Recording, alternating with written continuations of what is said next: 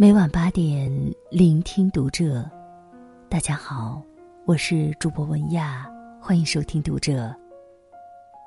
今天要和大家分享的文章来自作者艾小阳。作为老实人，我反对你们说我注定吃亏。关注读者微信公众号，和你一起成为更好的读者。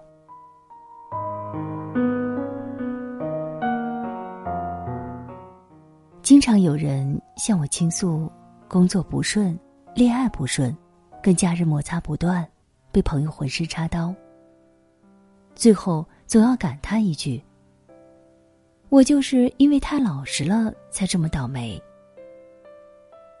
这句话让我不安。我隔壁的王大爷就因为觉得自己老实，吃了一辈子亏，总教育孩子不能当老实人。结果，他孙子成了小区一霸。孩子妈妈每次都跟我诉苦，说其他小朋友家长联合请愿抵制他儿子，可能又要换学校了。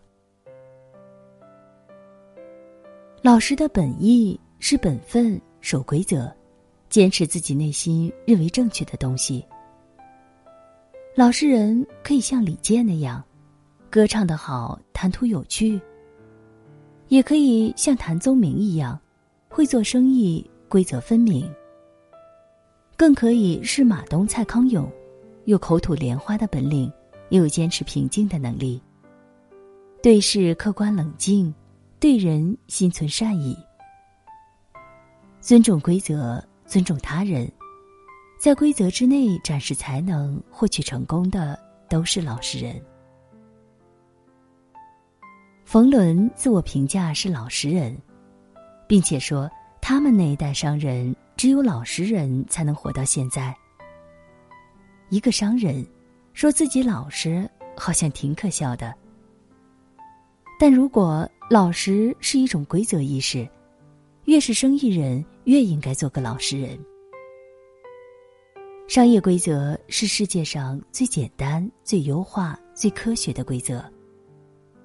资本越成熟的商业社会，老实本分的人越容易赚钱。在美国，如果一个人想开超市或者快餐店，会找经济学家做好经营模型，然后严格按照这个模型去经营。任性可能导致破产。按照商业模式操作，不断完善模型的人才能安全的活下去。这是成熟商业社会的特点，在规则之内，你才能玩得漂亮。老实是美德，老实人是好人，但往往那些偏执、木讷、无趣、心理压抑、沟通能力差、性格方面有种种硬伤的人，也说自己太老实。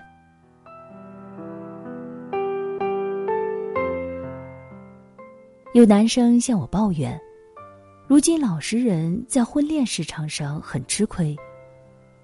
我问他怎么老实了，他说自己不会说花言巧语，不会讨女孩欢心。女朋友穿条新裙子，问他好不好看，他觉得不好看就直说了。六一儿童节，女朋友要他送一块手工皂，他死活不肯。觉得儿童节幼稚，又觉得一块肥皂三百块钱，傻子才买呢。我说：“你既然知道女生喜欢什么，做了不就天下太平？”他说：“做不到。”其实他只是不想做，他不是老实，而是偏执。老实人尊重规则，积极适应规则。知道求偶的基本规则是互相满足、互相讨好，而偏执的人永远与规则消极对抗。他们心里有一个梦想，自己要做宇宙中心。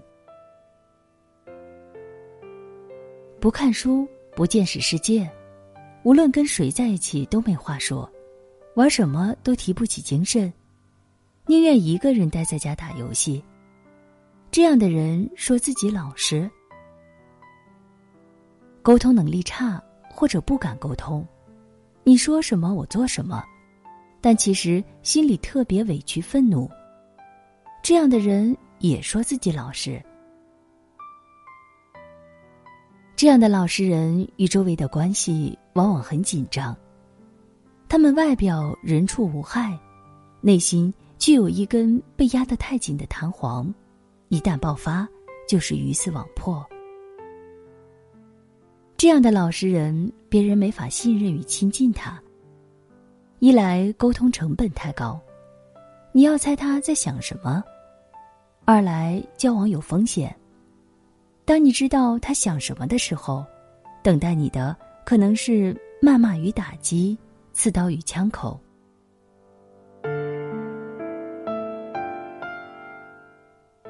人无完人。每个人在成长过程中都要面对自己的短板与缺陷，正视、接纳、修正。如果你偏执，就要想办法校正本我，明白人与人之间是通过彼此麻烦、彼此理解、彼此改造而产生亲近与感情。如果你无趣，就多看书，增长见识。在镜子前练习说话，克服在陌生人面前不敢说话的恐惧。如果你不善于沟通，就去学习沟通技巧。你所面临的一切都超脱不了“关系”这两个字。你不愿意说出自己的想法，是害怕被拒绝。而你越怕被拒绝，存在感就越低，最后。成了被所有人拒绝和无视的老实人。所有这些，与真正的老实都没什么关系。但因为老实是不需要被修正的美德。当你把自己的这些缺点与不足全部装进老实这个罐头瓶的时候，就成了被免责方。不是我出了问题，而是这个世界出了问题。因为大家越来越看不上老实人，我才这么倒霉。不是老实人不得志，而是你们对老实的误解太深。他被当成性格缺陷的遮羞布，已经很多年了。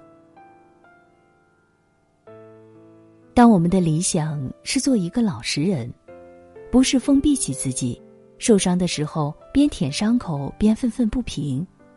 我是老实人有错吗？而是意味着我们要更加勇敢的探寻规则，尊重规则，以科学的态度修正自我与世界的冲突与不安，老老实实做人，踏踏实实做事，认认真真完成自我成长。有趣却不浮夸，上进却不激进。认清现实，更相信正义，心存善意，但尊重个体的边界。这样的老实人，收获的一定不是吃亏倒霉，而是尊重与成功。当你认为自己因为老实所以吃亏的时候，一定要警觉，这是你内心深处对于自我认知的一种趋利避害性选择。你不想正视缺点。害怕改正缺点，就找出了老实这个背锅王。别再让老实人为你背锅了，头痛医头，脚痛医脚，不逃避，不胆怯，不甩锅，才能安安静静的做个受人尊敬、好运不断的老实人。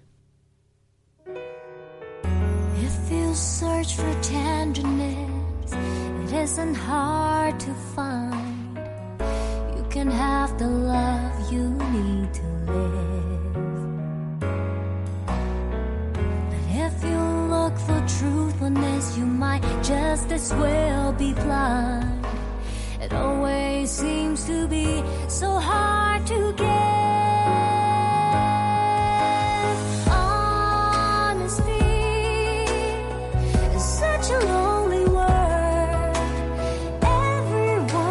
So.